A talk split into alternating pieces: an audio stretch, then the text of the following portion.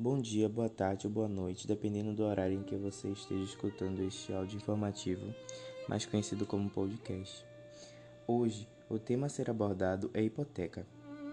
Para quem não sabe o que é, nunca ouviu falar, nem para onde vai, nem para onde vem, a hipoteca nada mais é do que uma garantia de pagamento de uma dívida efetuada por pessoa física ou jurídica, através de uma oferta de um bem, em sua generalidade imóveis.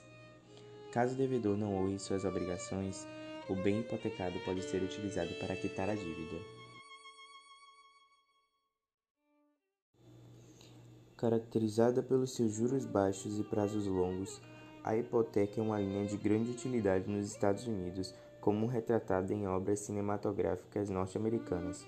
Entretanto, no Brasil, de uns tempos para cá, esse método de empréstimo foi sendo substituído por uma outra funcionalidade semelhante, porém com diferenciais cruciais. Por ser mais rápido, mais barato e menos burocrático, o empréstimo com garantia de imóvel foi optado para um melhor processo por parte dos bancos e, por sua vez, beneficiando o interessado com juros mais econômicos. O principal motivo para a migração da hipoteca ao empréstimo com garantia de imóvel é que o bem hipotecado continua no nome do devedor, dificultando assim a retomada do imóvel caso a dívida não seja paga. E como conhecemos o nosso amado judiciário, essa resolução será bastante demorada. Além disso, a Lei nº 10.406/2002, artigo 1475, permite que o proprietário negocie o um imóvel com outra pessoa ou instituição financeira, mesmo que o bem seja hipotecado.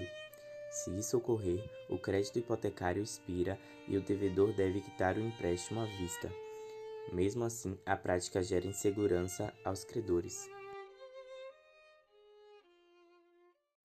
Retornando ao vantajoso processo de empréstimo com garantia de imóvel ou alienação fiduciária, o dono transfere a propriedade fiduciária até o fim do contrato. O proprietário continua usufruindo do imóvel com posse direta e a instituição com posse direta no que consta alienação fiduciária.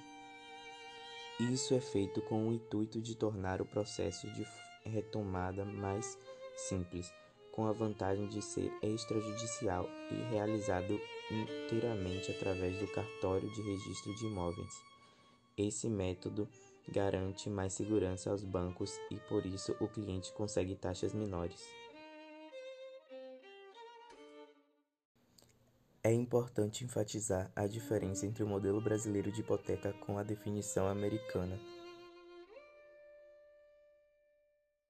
Nos Estados Unidos, a hipoteca ou mortgage é mais semelhante ao que nós conhecemos por financiamento imobiliário, pois é usado para comprar o primeiro imóvel.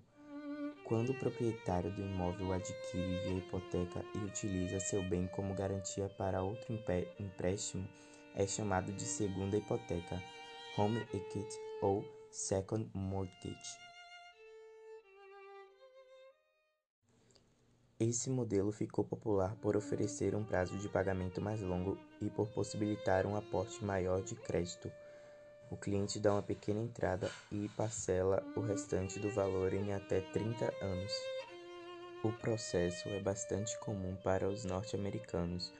O credor empresta dinheiro em troca do título de propriedade do devedor como garantia de operação.